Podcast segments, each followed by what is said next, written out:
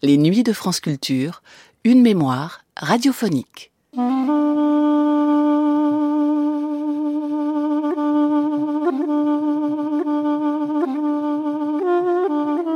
Plus d'un siècle après avoir été perpétré, le génocide arménien continue de peser sur la Turquie moderne.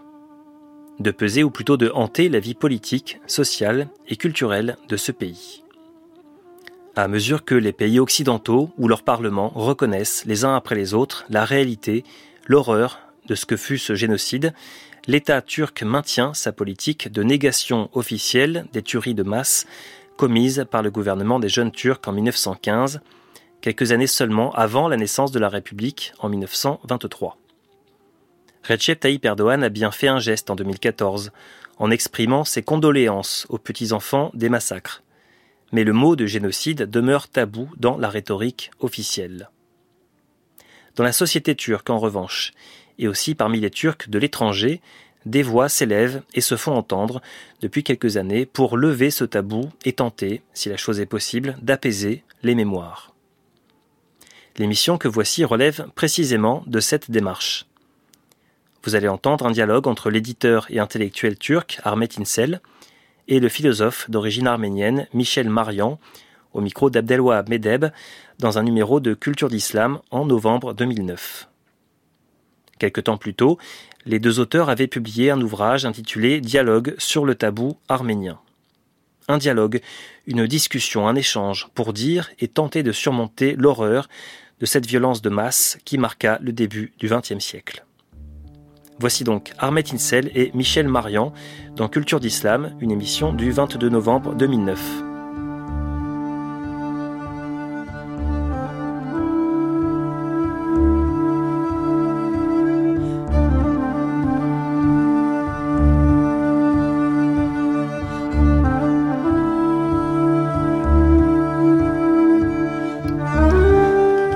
Culture d'Islam d'Abdelwahab Meddeb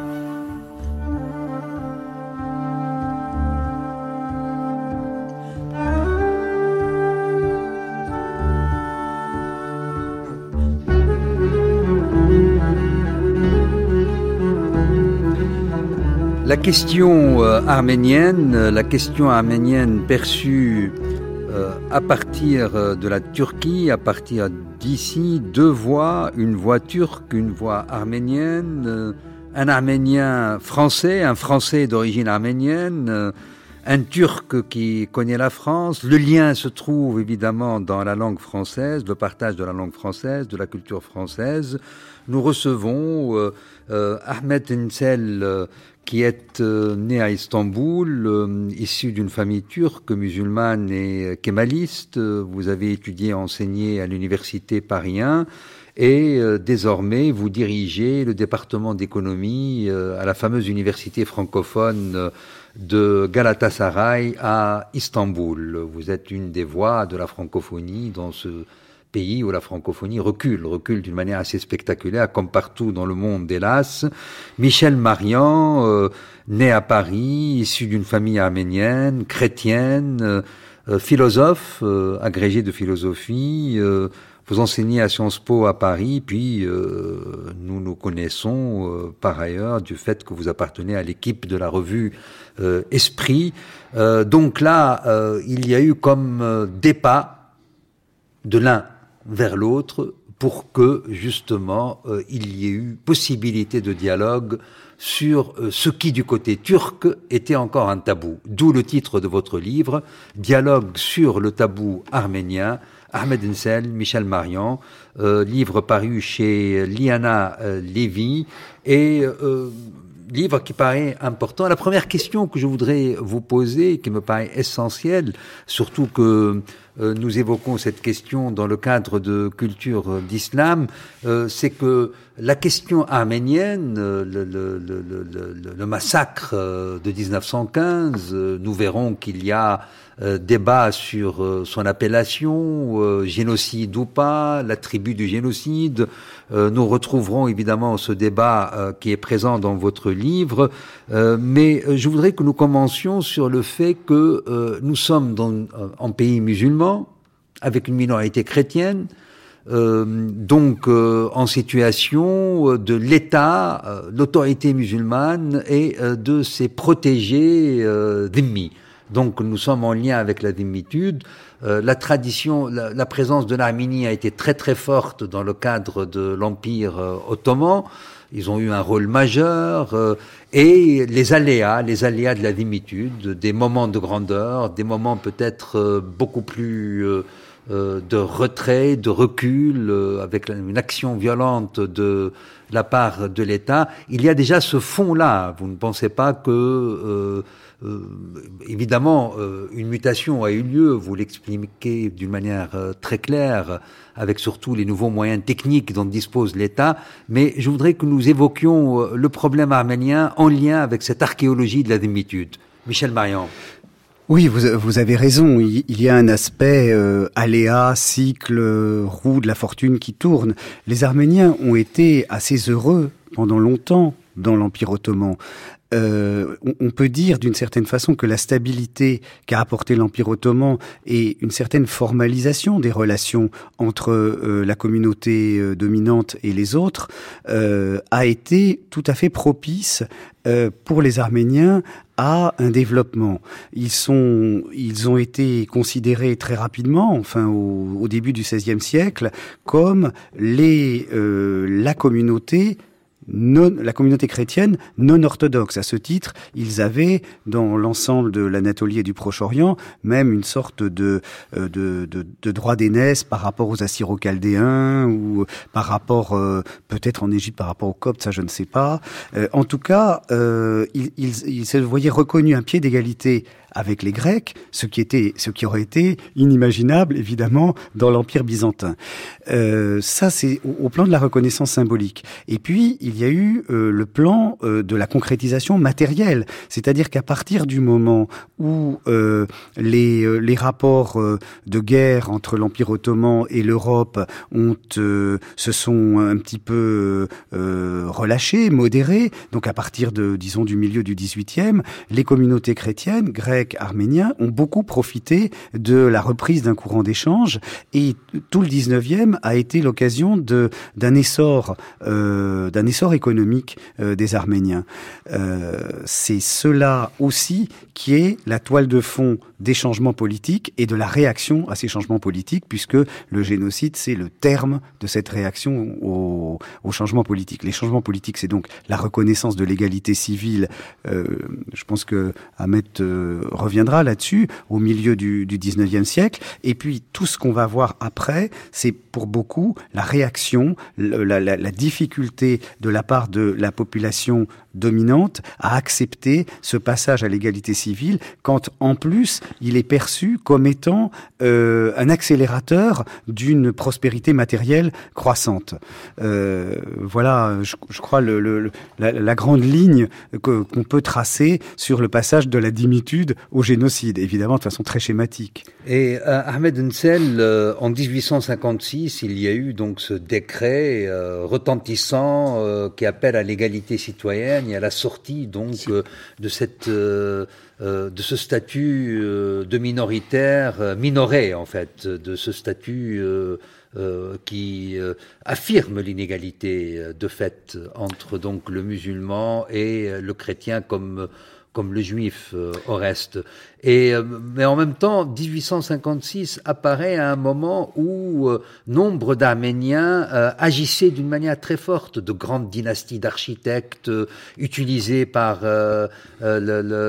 l'Empire, de, de, de, grands commis de l'État. Dans tous les domaines, les Arméniens étaient, disons, au premier rang, actifs, créatifs euh, inventeur de formes, euh, adaptateur de ce qui vient, vient de, de l'Occident, euh, c'est-à-dire très actif dans ce processus d'occidentalisation, modernisation. Tout à fait.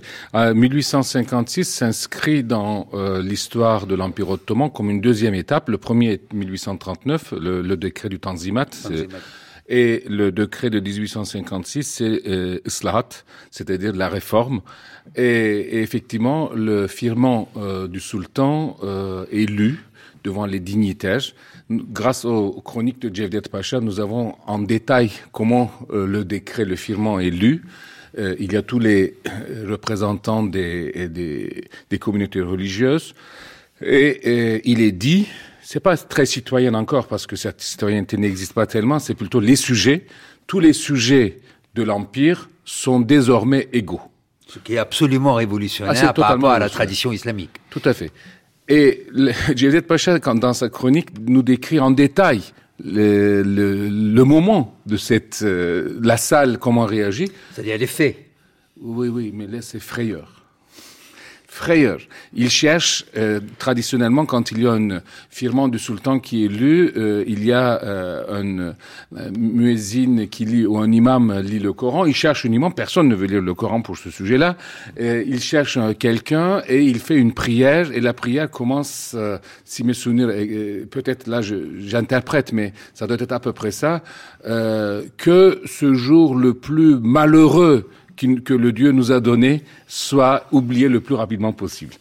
Et, donc, du coup, il y a une vraie frayeur, euh, puisque euh, les musulmans sunnites, il faut aussi les placer aussi, c'est pas tous les musulmans, hein, les musulmans sunnites, euh, se considèrent, se constituent bien entendu comme, à l'époque on appelait les communautés en question de l'Empire ottoman les nations, millet, et comme la nation dominante. Les autres, on ne les appelle pas la nation dominée, mais à partir du moment où il y a une nation dominante, les autres, indirectement, sont les dominés, les dimnis, euh, qui ont euh, des droits, euh, comme dit Michel, des, une présence plutôt paisible. ils payent plutôt l'impôt, ils font pas le service militaire, ils font un, impôt complémentaire. Et au milieu du 19e siècle, comme vous avez souligné, par exemple, le, le, le, sultan veut faire, veut quitter le, palais de Topkapi, veut créer un nouveau palais moderne à l'image de Versailles. Il va demander à qui, à qui au frère Balian qui va faire le palais de Dolmabahçe et, et pas simplement le palais l'architecture religieuse. Il y a plein la mosquée à côté, la mosquée à côté, etc. La mosquée d'Ortaköy, etc. Donc euh, les Arméniens, effectivement, c'est une. Euh, les, premiers photographes étaient arméniens aussi. il y avait des Grecs et des, des Grecs et arméniens. Euh, les, les Arméniens sont très présents. Euh, à l'est, il y a des, les Arméniens pauvres. Il faut aussi reconnaître ça. Les, Arméniens, il y, a, il y a une vraie pauvreté partagé par tout le monde, à Mouche, à Bitlis, etc. Et puis il y a des Arméniens qui sont euh, riches et pauvres euh, à Istanbul. Par rapport aux Grecs, par rapport à ce que vous avez dit, au milieu du 19e siècle, il y a une différence importante avec, entre les Arméniens et les Grecs. Les Grecs, déjà pour l'Empire ottoman, sont un peu sujets de suspicion parce que la Grèce, de l'indépendance. Voilà, la Grèce a obtenu, euh, il y a eu un soulèvement au début du 19e siècle Premier soulèvement, c'est le soulèvement serbe. Fortement soutenu par l'Europe. Fortement soutenu par l'Europe. Donc euh, la, la, Grèce est créée sur les même un, un, mythe romantique dans la peinture comme euh, Au début dans la poésie. Dans la première moitié du 19e siècle. Donc du coup, il y a un, un État grec minuscule à vrai dire, mais il y a un État grec désormais, il y a eu une guerre, 1826, etc. Euh, il y a des soulèvements, le soulèvement qui est écrasé dans le sang euh, à, l'île de Chios, par exemple, qui a marqué les esprits, euh, le soulèvement des Grecs de l'île de Chios. Une réprimande, une répression féroce. Hein. Il faut reconnaître la répression de l'île de Chios est très féroce. Encore aujourd'hui, quand on va à l'île de Chios, dans, il y a deux églises où on, on expose des crânes des personnes qui ont été tuées. Donc les Grecs ont un peu un statut Bon, ce sont des gens qui ont un regard à un être État. Les Arméniens n'ont pas d'État extérieur. C'est leur pays, donc du coup, il y a une relation de euh, confiance. C'est pourquoi on invente le mot tardivement. Auparavant, il n'y avait pas ce mot. On invente le mot tardivement, le peuple fidèle, pour les Arméniens. Euh, mais euh, à partir du milieu de, la dernier quart du 19e siècle, les choses vont commencer à s'empirer sous l'effet de plusieurs choses. Mais d'abord, les, musulmans sunnites ne veulent pas, ne digèrent pas, disons, ce statut d'égalité. Alors qu'il y a des Arméniens qui deviennent ministres, il y a des députés à partir de 1908, etc. Mais il y a une rivalité, une sourde euh, euh haine ou une sourde euh, réaction vis-à-vis des, Arméniens. mais plus contre les Grecs que les Arméniens encore. Euh, le, traité de Berlin, de 1878, où l'Empire ottoman a perdu euh, énormément face à la, Russie euh, lors de la guerre, le traité de Berlin de 1878 va être aussi un choc parce que pour cette fois-ci, les alliés, les occidentaux, vont mettre dans le traité des conditions spécifiques pour l'amélioration du sort des non-musulmans, surtout des chrétiens. Euh, et donc, du coup, pour les musulmans de Turquie, il va y avoir une connexion dans leur esprit comme quoi la question chrétienne, c'est une question manipulée par les étrangers pour dépecer la Turquie. De toute façon, c'est cette question-là qui va être l'argument euh, pour refouler les événements tragiques de 1915, cette, euh, justement cet aspect cinquième colonne possible ou en acte dans certains cas avec euh, l'adhésion des Arméniens avec les troupes russes, si je ne me trompe pas, qui crée justement cette terrible suspicion face justement à un nationalisme exacerbé, un nationalisme fascisant du côté turc, Michel Marian, non? J'ajoute d'abord j'essaie de, de, remplir le, la, la parenthèse entre euh, 1850-60 et puis 1915 euh, dont, dont, dont, vous commencez à, à parler.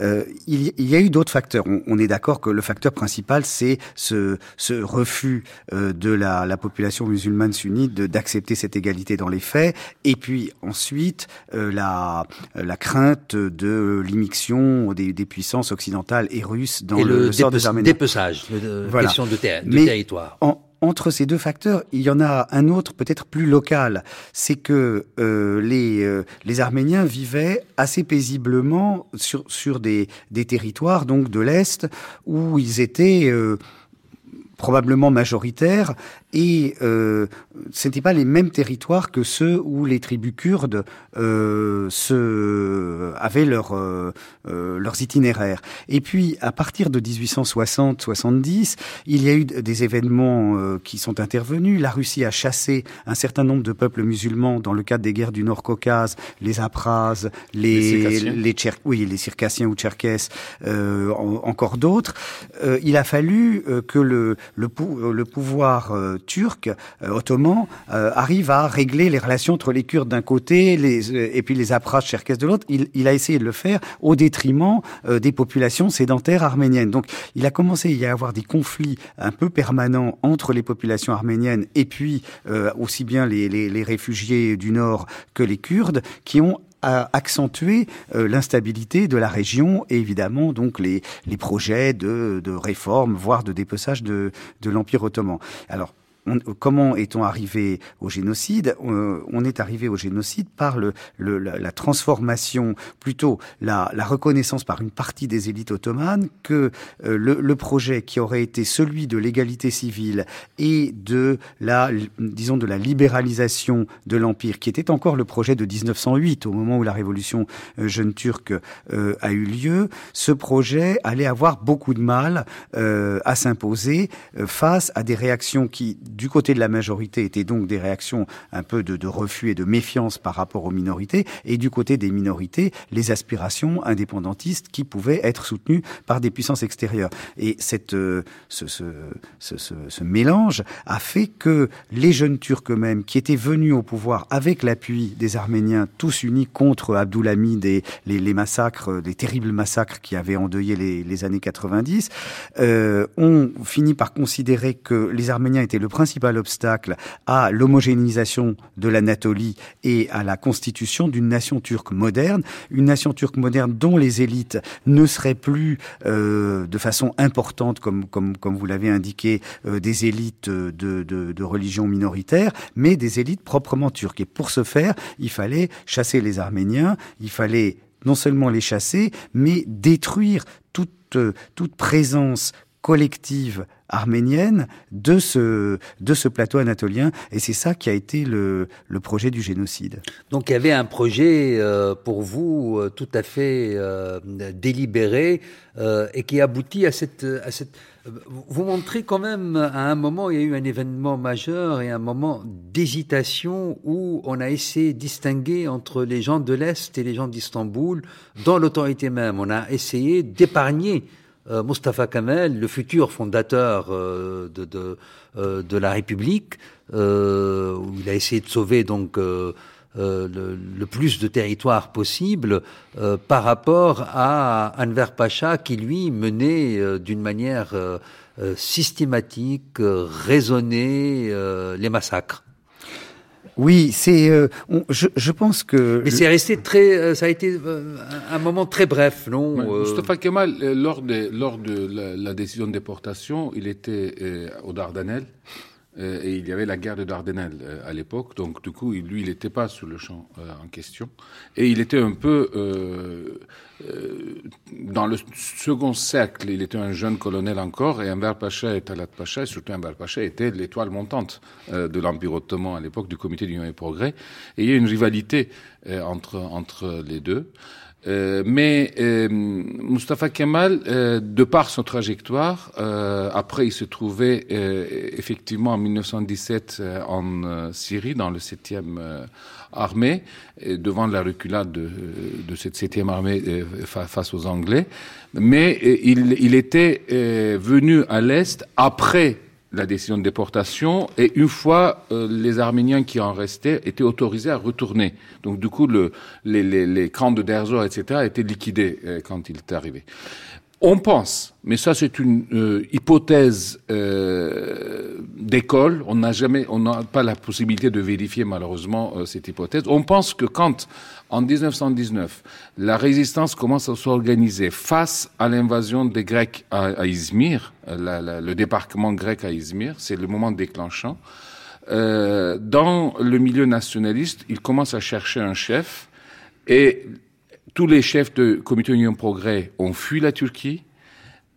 Le choix de Mustafa Kemal s'expliquerait d'abord parce que lui, il est à Istanbul même, et deuxièmement, c'est quelqu'un dont personne ne peut soupçonner, accuser d'avoir participé dans ces massacres de 1915. Donc, déjà, il y avait une mauvaise ah conscience. Il y avait plus que mauvaise conscience. Il y avait déjà eu des procès. Mais il y a eu ah des procès. Il y avait Ça, c'est très important. Alors, voilà l'élément qui me paraît pas très historiquement important, c'est que il y aurait pu y avoir distinction euh, il y aurait pu, par euh, le fait que Mustafa Kemal n'a rien à voir avec de tels événements, euh, créer la, la, République sur des fondations totalement saines et admettre immédiatement euh, la question du génocide. Il aurait fallu que, que les autres cadres de la nouvelle République soient Non, mais aussi... plus que cela, à mon avis. À mon avis, là, là où il y a eu occultation, occultation persistante qui est parvenue au tabou arménien, c'est euh, ce phénomène très paradoxal de la création de la République turque. La République turque qui va créer la sécularisation, ce qui est pour nous une positivité extraordinaire, et réussit d'une certaine manière la sécularisation puisqu'elle est encore en acte et dans les faits, euh, euh, même avec un gouvernement islamique aujourd'hui, euh, un parti islamique au pouvoir qui euh, qui, qui s'inscrit, qui s'adapte à la sécularisation. Donc c'est un acquis gigantesque et immensément précieux quand on voit combien les pays d'islam sont empêtrés encore face euh, face à, cette Mais très curieusement, cette sécularisation a eu lieu dans le cadre d'une unification ethnique euh, qui a éliminé, je dirais, le cosmopolitisme et la pluralité de l'Empire. C'est terrible comme paradoxe. Alors je, voudrais, je voudrais citer deux auteurs pour, euh, pour essayer d'éclairer ce que vous dites. Un auteur qui est euh, le, le meilleur historien turc aujourd'hui du génocide, qui est Aner Akçam, qui explique qu'il y a eu une, une, bifurcation historique après une hésitation de Mustafa Kemal lui-même. C'est-à-dire qu'il il a eu, il, il condamnait personnellement très vivement ce que les jeunes Turcs avaient perpétré et il a, il, il aurait été même prêt à coopérer euh, avec le tribunal que les Alliés avaient mis en place après la défaite mais c'était un tribunal de l'Empire ottoman, c'était un tribunal oui, turc. Oui, tribunal turc, mais au moment où Constantinople était occupé par les Anglais. Donc, euh, ça y a suggéré peut-être pas les oui, Alliés. Oui, oui, mais en même temps, les, les, les Ottomans qui, qui restaient une fois les, les, gens du Comité Union et Progrès avaient fui, mm. c'était les rivaux. Donc du coup, ils, ils, voulaient aussi régler leur compte. Voilà. Donc, il, y eu, il, y a eu, ce tribunal et euh, Moussafa Kemal au début n'était pas hostile euh, au tribunal à la mise en accusation euh, des, des dirigeants jeunes turcs. Et puis, lorsqu'il a vu que euh, les Alliés faisaient des crimes commis, de la révélation progressive de l'ampleur des crimes commis contre les Arméniens, un argument pour démembrer la Turquie, alors là, il a décidé de choisir, c'est-à-dire de, de, de, faire du tribunal un adversaire, et au fur et à mesure que son mouvement nationaliste a progressé, de chasser, parce qu'il y avait le tribunal d'Istanbul, il y en avait dans d'autres villes, de, disperser le tribunal, et donc de, sur, sur le plan euh, historique, de commencer à mettre en place une sorte de solidarisation avec ce qu'avaient fait les jeunes Turcs, et avec le, la, mémoire des jeunes Turcs. Ça, c'est la, la, première réponse. Et puis, il y a, par rapport à la sécularisation et le est-ce que c'est un coût le de prix. le, prix de la sécularisation Maxime Rodinson, euh, dans, dans, un livre euh, dont je ne me souviens plus le titre, a émis cette hypothèse que peut-être que ça avait été plus facile en Turquie, que d'une certaine façon c'était le seul pays à avoir accompli la laïcité, euh, le seul pays d'islam à avoir vraiment accompli la laïcité, c'est parce que cette laïcité ne pouvait plus être soupçonnée de servir les minorités parce que il y avait eu le génocide et l'évacuation euh, et l'expulsion des, des Grecs euh, antérieurement. C'est absolument terrible donc parce que euh, je veux dire un positif qui a qui est construit sur l'unique positivité chassée euh, est devenue négative de la de, de la tradition califane, non? La, la, la, la, proposition de Maxime Rodinson, je l'avais lu aussi, euh, mais il y a une dimension qui, qui, qui va à l'encontre de son hypothèse parce que la question de la laïcité sans son nom, mais le principe commence à être discuté dès 1860. C'est aussi un projet pour sauver l'empire multi euh, multireligieux. Oui. Donc, euh, il y a une paradoxe en Turquie, c'est que la, la, question de la laïcité. Mais elle a réussi, elle s'est cristallisée en république que dans ce cadre de la euh, de l'homogénéité ethnique, je dirais. Oui, on a hérité, on a hérité religieuse, homogénéité religieuse, transformée en homogénéité nationale, transformée en homogénéité ethnique au départ. Pour imposer tout ça à l'islam, ce que dit Robinson, pour imposer tout ça aux musulmans, parce que quand même les, les, mesures qu'il a prises étaient d'une euh, radicalité extrêmement euh, radicale, extrêmement rapide. Pour faire accepter ça, il fallait que, au moins, on puisse pas lui reprocher de faire le jeu euh, de, de, de, communautés minoritaires et de puissances étrangères. Il y a une deuxième dimension qui joue, c'est euh, la région euh, des Balkans euh, à partir du début du 19e siècle, mais aussi avec l'indépendance bulgare, est prise d'une folie d'ingénierie ethnique. Tous les pays, tous les pays, les Grecs, les Bulgares, les Bulgares plus particulièrement plus que les Grecs, les Serbes, etc., dès qu'il y a un État indépendant qui se crée dans la région, il y a, euh, on chasse les populations minoritaires. Euh, de la Bulgarie, les musulmans sont chassés. De la Serbie, les musulmans sont chassés. C'est presque la, cette structure-là qu'on oublie de rappeler, euh, qui est un peu la structure de la fin de l'Empire ottoman, euh, qui a agi dans les événements des Balkans du euh, jusque, oui, la Bosnie, le Kosovo, euh, la Croatie. C'est étonnant. Jusqu'à aujourd'hui, oui. Euh, et il y a une... Peu de gens savent qu'il y a cet arrière-fond historique. En fait, ça ne fait, ce n'est qu'un retour du refoulé. En ou, ou, bien l'histoire euh, continue là où il on, l'a gelé à un moment donné par. Euh, il y a une affaire de structure. Hein, il y a une affaire de, permanence de structure. On le, on le, on le lit bien dans certains livres de Ivo Andrich, le pont sur la Drina, par exemple, où on voit qu'en fait, chacun attend et est prêt à attendre, chaque communauté attend 50 que la roue de l'histoire tourne et qu'elle revienne dans, dans, dans, son sens.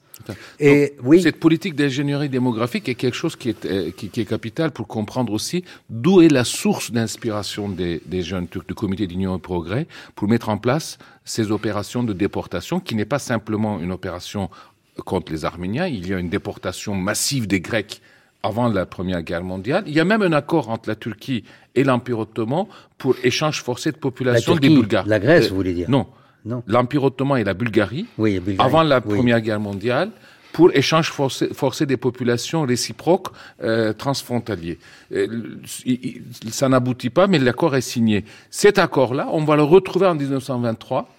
Euh, entre la Turquie et la Grèce, où on va obliger toutes les populations orthodoxes d'Anatolie parfois turcophones, de quitter la Turquie, de s'installer en Grèce, et les populations musulmanes de, de la Grèce, parfois grécophones, euh, de s'installer, de quitter euh, le, pays. Donc il y a une frénésie de recherche d'une nation homogène. Mais la nation homogène, comme en Grèce, mais en Turquie aussi, et Michel a raison, cette nation homogène, on le bâtit sur deux, deux strates. Il y a une strate religieuse qui est euh, dominante. Et sur cette strate religieuse, on va mettre aussi une nouvelle nation ethno, Mmh. euh, ethno-homogène, une turcité inventée. C'est-à-dire, on est, on est pro- totalement dans des opérations de construction imaginaire. hein. C'est assez extraordinaire. Une je dois construction dire. imaginaire, tout à fait. Et, euh, et d'autre part, euh, c'est là où va donc se mettre en place, par obligation, je dirais, face à cette construction imaginaire, le refoulé de, euh, du génocide arménien. Le refoulé des événements 1915 qui vont devenir un tabou. Pas seulement, d'ailleurs, le refoulé kurde aussi. Moi, j'ai souvenir, euh, mon premier voyage en Turquie en 1976, j'ai failli me faire lyncher quand j'ai eu, euh, euh, osé prononcer le mot arménien ou le mot kurde. Il n'y a pas d'arménien, il n'y a pas de kurde, il n'y a que des Turcs ici, me dit-on, Mm, à chaque mm, pas. Tout à fait. C'est très très euh, surprenant. Donc là, euh, Michel Marion, face votre propre itinéraire qui est très très émouvant, face à ces événements, euh, votre famille elle-même, euh, vous le portez dans votre mémoire. euh, vous avez eu des euh, rescapés, vous avez eu des massacrés, vous, euh, le- le- la, la, famille a vécu profondément ces événements, mais là aussi il y a comme une forme aussi de, de, de non-dit, euh, de non-transmission chez les Arméniens. Il a fallu tout un travail pour que la conscience arménienne euh, se projette sur cette question, particulièrement lorsque euh, la question de, de la Shoah est devenue aussi centrale dans l'imaginaire euh, occidental. Oui, dans, dans le livre, je, je reconstitue au début ce qu'a ce qu'a été euh, l'impact euh, du génocide sur une famille, en fait deux familles, puisque chaque euh, chaque individu a deux familles, celle de son père et celle de sa mère, à mettre comme moi. Euh, mais c'est, je, je dis que Jusqu'au village, Voilà. jusqu'au oui. et, et- et donc, on, on- voit euh, les différentes morts et les différentes euh, échappatoires possibles. Mais en même temps, je, je dis que c'est Mais ça ne vous a été transmis que trop tard, avec ça une m'a été- insistance de votre ça part. m'a été transmis par fragments, par reconstitution et sur insistance de ma part. Ce qui a été transmis spontanément, c'est le, le- le sentiment qu'il y avait un effroi par rapport à un passé qui avait été très douloureux. Ça, il, il, euh, Un désastre. Voilà, ça, ça c'était, euh, c'était absolument présent. Et euh, ensuite, euh, j'ai compris que euh, ce passé avait quelque chose à voir avec la Turquie, les Turcs. Donc, je, je raconte mon, euh, mon épisode d'examen ou de concours euh, par rapport à Mustafa Kemal et le, le type de paralysie dans, dans lequel ça m'a mis. Ah oui, ça c'est impressionnant, voilà. je dois dire. Mais- Mais... vous ne dites pas une chose. Est-ce que le traumatisme était au point que vous ayez raté ce concours ou non Euh, non, je ne l'ai pas raté, mais parce que j'avais pas mal d'avance par rapport à cette épreuve-là qui aurait pu me le faire rater. Et euh, ensuite, effectivement, c'est qu'on Ça c'est impressionnant, je dois dire. hein. C'est un des épisodes les plus forts oui, mais euh, parce que du c'est livre. euh, Ah. là, Question à la vraiment- grecque, à l'oral de la grecque sur Mustafa Kamal, et là un blanc, Oui. une aphasie, l'impossibilité de Mhm, parler, mhm. et c'est là où on se rend compte donc qu'un traumatisme très fort vous a été transmis, hein. Oui, même oui, presque presque sans sans contenu. Vous dites l'effroi, mais Ouais. sans, sans événement. Tout à fait, tout à fait. Ce qui s'est passé ensuite, vous, vous avez raison de, de, de parler de, de, de l'importance qu'a eu euh, la Shoah, euh, qu'a eu plus exactement la reconnaissance à partir des années 60 du fait que le souvenir d'événements de cette ampleur-là était quelque chose qui devait être transmis, réfléchi. Pardonnez-moi, la question de la Shoah ne s'est vraiment inscrite comme quelque chose de central dans l'imaginaire européen et occidental qu'à la fin des années 70, début des années 80. Euh, Mais il y a- il y a eu, il y a eu presque. Abdelwahab, je, je, Oui. je serais un peu, j'anticiperai un peu par rapport à vous. Je pense Oui. que la séquence, en tout cas celle que, les, me semble-t-il, hein, les Arméniens ont euh, euh, enregistrée et dont ils ont fait quelque chose dans leur propre mémoire, c'est procès Eichmann. C'est 63 quand même. Hein, Oui. ça, ça, ça- euh, réflexion et euh, comment dire reconnaissance qu'il y avait imprescriptibilité du crime de génocide, fixation de cette imprescriptibilité dans la convention de 68. Et à partir de là, les Arméniens se sont dit mais si des crimes de ce type-là sont imprescriptibles, notre mémoire a encore peut a encore le droit de se dire et de se clamer à la face du monde et de demander justice. C'est ça qui s'est passé.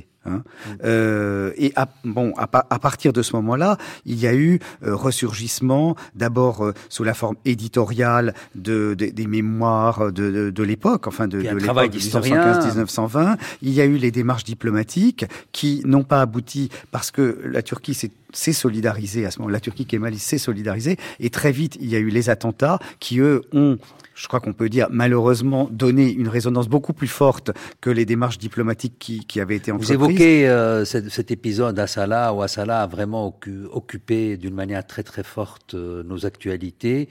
Euh, vous ne dites pas une chose, de mot Assala, vous donnez le sigle, le, c'est l'abréviation de quoi déjà? Armée secrète arménienne de libération de l'Arménie. Vous savez que ça fait sens en arabe. Assala, ça veut dire retour à l'origine, retour au principe retour au fondement. Vous me l'apprenez. Voilà. Mais c'était des Arméniens du Liban. Et, tout, et tout, le débat sur l'identité euh, à l'époque postcoloniale arabe a tourné autour de ce concept. Ça ne m'étonne pas que ces Arméniens euh, soient libanais. Donc, d'évidence, ils avaient en tête cette référence, cet écho de cet immense débat dans le monde arabe sur justement la question de l'identité. Oui, de toute Donc, façon. Asala veut dire identité, en fait. C'est au nom de l'identité arménienne. Il vivait dans très un drôle contexte... Euh, que ce soit un, un, sigle qui fait sens en arabe, qui a été. Euh, Probablement c'est fait euh, exprès parce que le sigle, quand on regarde, c'est un peu redondant. Voilà, on voit bien remettre que arménienne de voilà. libération de l'Arménie. Bien sûr. Oui. Non, mais c'est des gens qui vivaient dans un contexte de tolérance à la violence qui était beaucoup plus simple que, que dans les pays occidentaux. C'était l'époque aussi. de la guerre. C'est le début de la guerre du Liban. Et puis la, la bande Et puis la Brigade Rouge. On, est, on est dans cette atmosphère euh, du passage à l'acte par la terreur. Hein. Tout, tout, à fait. Mais vous dites en même temps à la fois votre, euh, vous n'y avez jamais adhéré, mais c'était très très précieux pour euh, diffuser, pour faire connaître en tous les cas. Hein. C'était c'était précieux pour faire connaître, mais euh, très vite de, de, de l'amertume s'est mêlé à cela. Bon, nous racontons d'ailleurs, on, a une chose en commun, c'est que c'était le moment où nous-mêmes, qui étions issus de, euh, de, qui étions passés par des mouvements euh, d'extrême gauche, nous remettions en cause euh, l'expression politique par la violence. Donc, euh, le, le oui, c'est l'histoire de toute une génération. Oui, c'est ce que hein. les, les, les, groupes que vous avez cités. Euh, bon, et puis euh, dans le cas de la Zala, euh, on, on s'est rendu compte au bout de quelques années qu'elle était devenue l'instrument direct de la Syrie. Euh, peut-être même indirect de l'Union soviétique, mais en tout cas direct de la Syrie dans son combat avec la France. C'est-à-dire que les, les, les, attentats correspondaient au moment où l'ambassadeur de France a, a, été, a été assassiné de la mare. Enfin bon, c'était. Et alors, euh, par contre, euh, les événements, euh, le terrorisme arménien, très très très mal reçu en, en Turquie. selon vous, il aurait même bloqué encore plus, renforcé le tabou. et là, Michel Marian conteste ça a dû probablement, en le bloquant, le précipiter aussi. Enfin, je pense que là, euh, il y a des nuances à apporter, mais ça, a joué évidemment dans votre propre itinéraire, puisque vous-même, Ahmed Ensel, euh, été participant euh, comme euh, adhérent euh, à l'entité turque à ce tabou-là et vous avez vécu un processus très impressionnant de libération, d'affranchissement de ce tabou pour parvenir justement à ce débat à deux voix entre un Arménien et un Turc sur le génocide arménien. Oui, euh, dans les années 60, en Turquie, moi, je, je, je, je, je suis né et j'ai grandi dans un quartier très cosmopolite d'Istanbul, donc du coup, j'étais plutôt. Vous le rappelez d'ailleurs avec beaucoup de euh, d'événements truculents, je dirais. Et, et, donc, du coup, j'étais plutôt privilégié pour pouvoir euh, très jeune euh, accéder à ces euh, à ces bribes d'informations par mes copains arméniens, grecs, juifs, etc. Mais rien, on n'en parlait pas, ils n'en parlaient pas. Euh, et c'est vrai que les premiers, euh, les premières informations que je commence à avoir, c'est par négatif sur ce qui s'est passé en 1915 euh, dans des bouquins d'histoire, mais très très euh, euh, indirectement parlé. Le premier choc, effectivement, c'est l'assassinat par un vieux Arménien originaire de Turquie à Los Angeles, c'est en 1973, de deux diplomates turcs, mais c'est pas une opération d'Assala. Hein, ça, c'est un événement très impressionnant, parce que c'est un vieil homme d'un certain âge, euh, il mène toute une, euh, mise, en scène, une stratégie, une invitation, presque sur le mode de la nostalgie, et en plein restaurant, buté. Voilà, le les deux Turcs ont été butés. général et le consul, je crois, de, de Los Angeles. Euh, ils sont euh, et donc c'est le choc parce que pour l'immense majorité des gens, la question arménienne, notamment des, des, gens qui ont, disons, moins de 30 ans, parce que ceux qui ont plus de 30 ans, ceux qui viennent d'Anatolie, ils ont entendu des choses, des vieux dire euh, oui, il y avait des Arméniens ici, ils sont partis. Certaines fois, euh, on disait oui, euh, il y a eu des affrontements. Certaines fois, on disait, on, on, on, sait de plus en plus maintenant que les gens qui voulaient entendre entendaient et en parlaient, et que les Arméniens ou les Grecs, lors de la guerre, on les a tués ici, etc., etc. Ce, il y a toutes les, les récits qui sont euh, euh, reste diffus. Diffus, totalement diffus. Donc la mémoire des lieux est, euh, Tout à fait. est, est marquée. Est marquée. Et, mais euh, pour les, la, la, la, population turque née en 1900, après 1940, si vous voulez, après 1930-1940 ou, après, euh, ou après 1950, cette question est totalement ignorée. Et, et, et là, on, on découvre. On découvre qu'il y a une revendication il y a une revendication, euh, euh, une, une, revendication avec une, une vindicte fort euh, en tuant les, deux, les deux diplomates. Et, et, très rapidement, euh, bon, pour des gens comme moi qui sont dans la gauche euh, euh insurrectionnelle ou dans la, dans la gauche euh, euh révolutionnaire, le, ce, ce, genre de revendication, évidemment, on le comprend. On n'est pas totalement contre parce qu'on a des sympathies à l'Iran, on a des sympathies à, à, avec Brigade Rouge de loin. Hein, c'est sympathies de jeunesse, évidemment, sans aucune connexion. Mais euh, pour, la, pour le reste de la population, ça tombe juste dans la période où en Turquie les affrontements droite-gauche deviennent extrêmement euh, violents. Coup d'État militaire. En coup d'État militaire en 80 qui va oui. aboutir. Mm. Donc le, le, mot terrorisme s'installe en intérieur et la Salah euh, est assimilée comme aussi est perçu et, et présenté aussi par la presse comme euh, le terrorisme d'extérieur. Il y a le terrorisme en intérieur et puis le terrorisme d'extérieur. Et donc, du coup, l'histoire arménienne, l'histoire de, euh, des récits de 1915, de 1908, les massacres de 1908, les massacres de 1895, ou euh, ce qu'ont subi les Arméniens après, tout cela devient euh, euh, est bloqué est bloqué et du coup, bien entendu, l'État autoritaire, fascisant, etc., instrumentalise aussi ce blocage. Oui, hein, ça, mais de, 1915, euh, c'est très important. Euh, Michel Marian, euh,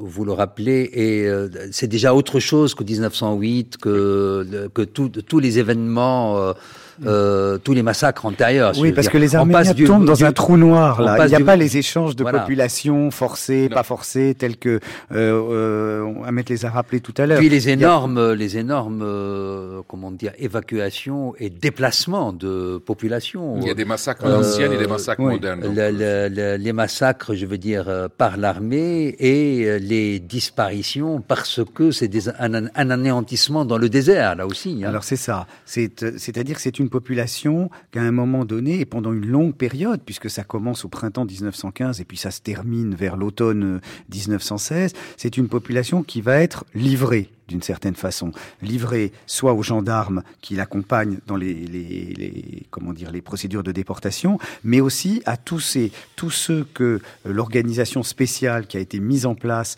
pour accompagner ces, ces convois de déportés va soudoyer pour euh, tuer, piller, violer, euh, euh, enlever euh, ces, ces, ces, convois, essentiellement les convois de, de, de femmes et d'enfants, puisque les convois d'hommes auront été liquidés dès la sortie de la ville, au premier pont. Vous parliez des, des, des lieux marqués par la mémoire, c'est souvent des lieux d'eau, des falaises sur la rivière ou des, ou des points d'eau.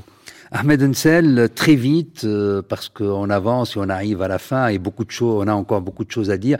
Quel a été pour vous l'événement le plus marquant qui vous a fait euh, basculer pour sortir du tabou arménien en tant que turc?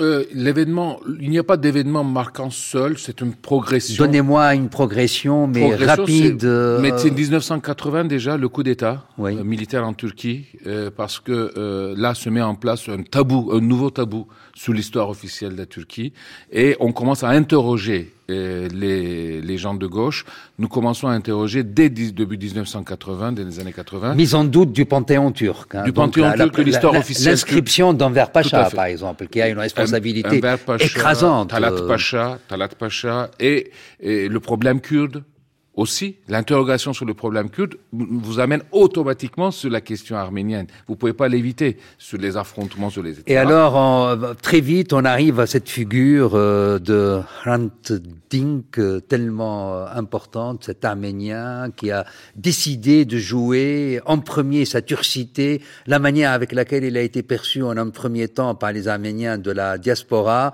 euh, le rôle immense qu'il a eu en Turquie jusqu'à euh, euh, un de ceux qui avait révélé en 2004 qu'une, justement, ça c'est un événement aussi qui est majeur, qui a fait progresser euh, je crois, la conscience turque à propos de ce qui s'est passé à euh, concernant les Arméniens. Sabiha Gökçen, euh, une des filles adoptives de Mustafa Kamel, il en, il en, il en démontre l'origine arménienne. Oui, une fille adoptive. Michel Marion. Non, mais vous avez raison de d'insister sur le, le, le, tournant majeur, peut-être le basculement qu'a été l'apparition de, de Randink, parce que au-delà des, des, des rapprochements intellectuels, on a montré d'une certaine façon, il se produisait euh, euh, dans les années euh, dans les années 80, 90. Il a amené à un rapprochement, disons, sensible, affectif entre ses amis turcs, les, humanistes, les démocrates, et ceux dans la diaspora qui ont été sensibles au fait que pour la première fois, une, depuis depuis 90 ans,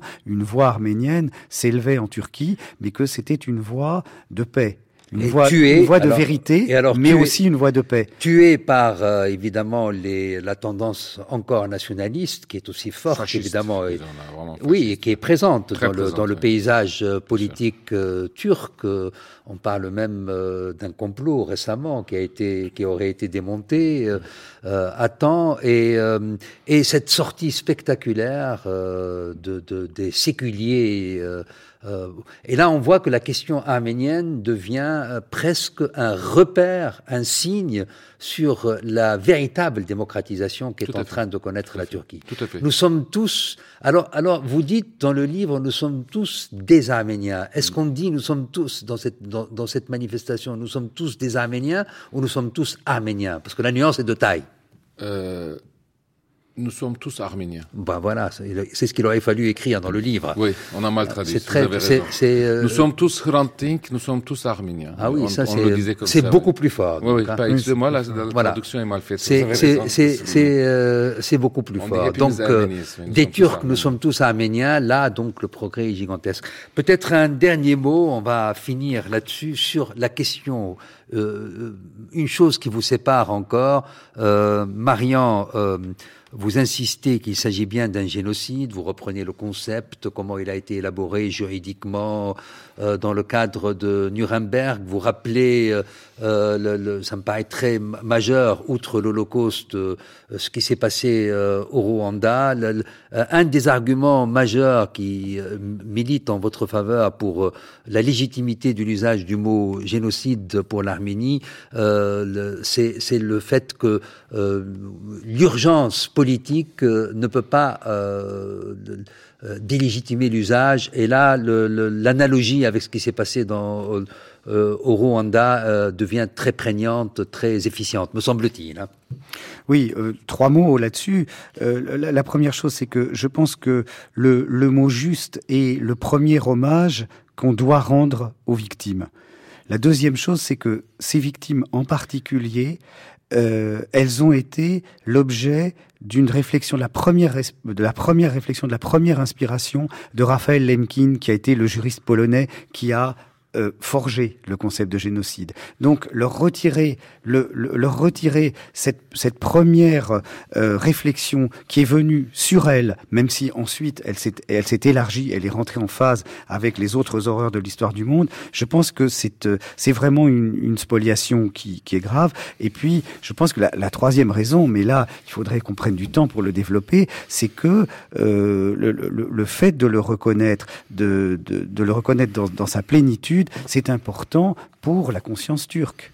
Ahmed Ansel, vous ne vous n'êtes pas encore parvenu à cette euh, euh, légitimation de l'usage du terme. Personnellement, en tant que lecteur et quelqu'un qui cherche à se renseigner, à s'instruire sur les abominables événements de 1915, j'opterai pour le terme de génocide. Le terme me paraît très très très important pour, me semble-t-il, le travail sur soi de l'être turc comme de l'être musulman, qui quelque part, là je, reviens à, ce hmm. qui peut nous lier, vous et moi, c'est-à-dire l'origine euh, islamique et, et, ce rapport euh, avec cette volonté de vouloir de se disculper du lien avec le mal, euh, prendre sur ses épaules le poids de ce terme me paraît majeur dans le travail sur soi. Qu'est-ce que, qu'est-ce que vous pensez? Un travail sur soi qui, qui, qui, est essentiel et nécessaire quand on voit la manière avec laquelle les Allemands ont travaillé sur eux-mêmes. Hmm. Ahmed Hussel, très vite parce que nous arrivons vraiment en fin de parcours là. Les Allemands ont travaillé sur eux-mêmes après une défaite euh, majeure. Euh, les Turcs n'ont pas connu de défaite, donc du coup c'est très difficile euh, de leur imposer. Quoique, quoique 1918, 19. Oui, mais après 23, ça a été totalement, ça a été totalement effacé, si vous voulez. L'histoire turque est basée sur la grande. Mais à l'angoisse, l'angoisse de perdre la nature quelque part, comme si.